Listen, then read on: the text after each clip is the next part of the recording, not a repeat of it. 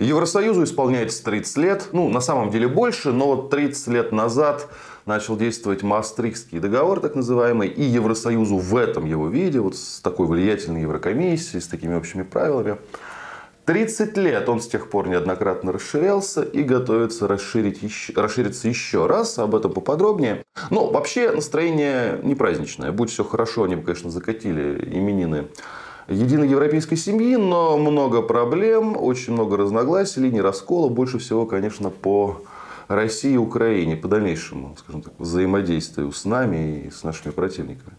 Поэтому широкой вечеринки не намечается, в работе проходят, так сказать, пашут рабочие лошадки Евросоюза.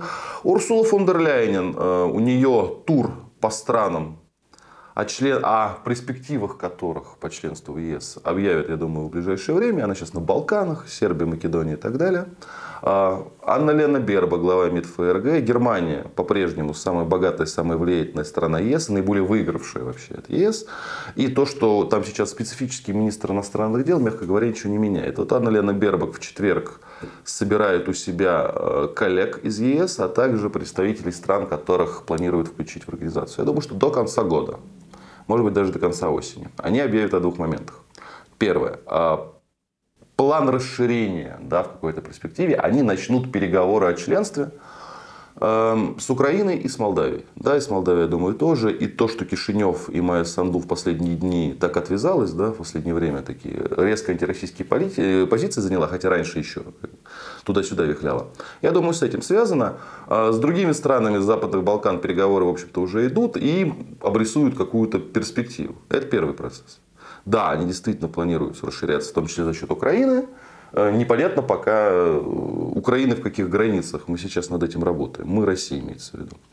А это первый момент. А второй момент, они понимают, что вот если сейчас э, к Евросоюзу вот это вот все пришить, получится монстр. Ну, как, как говорят португальские дипломаты, с которыми издание «Политика» американское пообщалось, получится такой монстр Франкенштейн.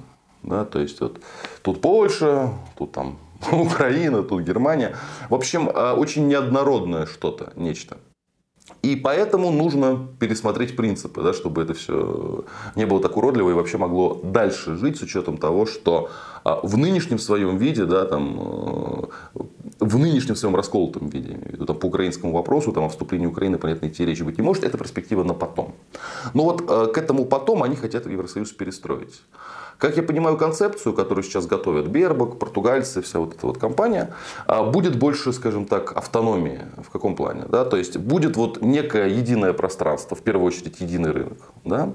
А дальше будут специальные программы вот разные. Да? Ну, как бы там, условно говоря, самые такие, самые такие наглядные примеры это евро, Э, шенгенская зона, да, там тоже, кстати, хочешь входи, хочешь не входи. А тут будет больше направлений. Вот то, что в Евросоюзе раздражает, то или иное правительство может на себя не брать, да, и за это не платить в общую казну. То есть, как бы, это как бы такая э, школа общая, а э, кружки разные.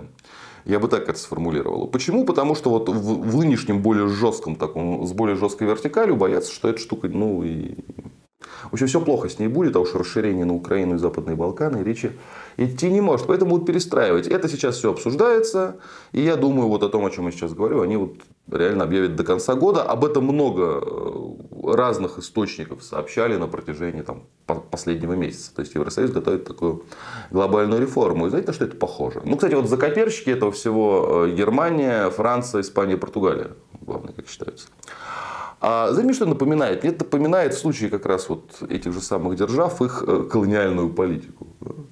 Э, раньше были колонии, а потом колониям дали разные, э, разные формы разных видов самоуправления, да, потому что они как говорили, вы не понимаете, как, как, как что, вы плохо, вы оккупанты и так далее. А потом все равно сохранить это как зону своего непосредственного влияния не удалось. Да, уже, хотя вроде бы Британия, Франция выиграли Вторую мировую войну, да, потом пошел парад суверенитетов по всему миру, по всем их колониям. И вот это мне тоже немножечко напоминает. Да? То есть сначала жестко было, сейчас немножечко гайки разболтаем, дадим побольше суверенитета, самоуправления, чтобы Орбан так не истерил, венгерский премьер-министр, как бы там, чтобы словаки с поляками поспокойнее сидели, не орали, что им тут на их деньги устанавливают новые унитазы, обязательно с таким же диаметром сливного отверстия, как в Германии. Это, кстати, правда. Это шутка, которая ходит в Евросоюзе часто, в польских СМИ, но это как бы не шутка, у них действительно есть там стандарты по сливному отверстию, которому все должны соответствовать, потому что там экономия воды, чистая среда,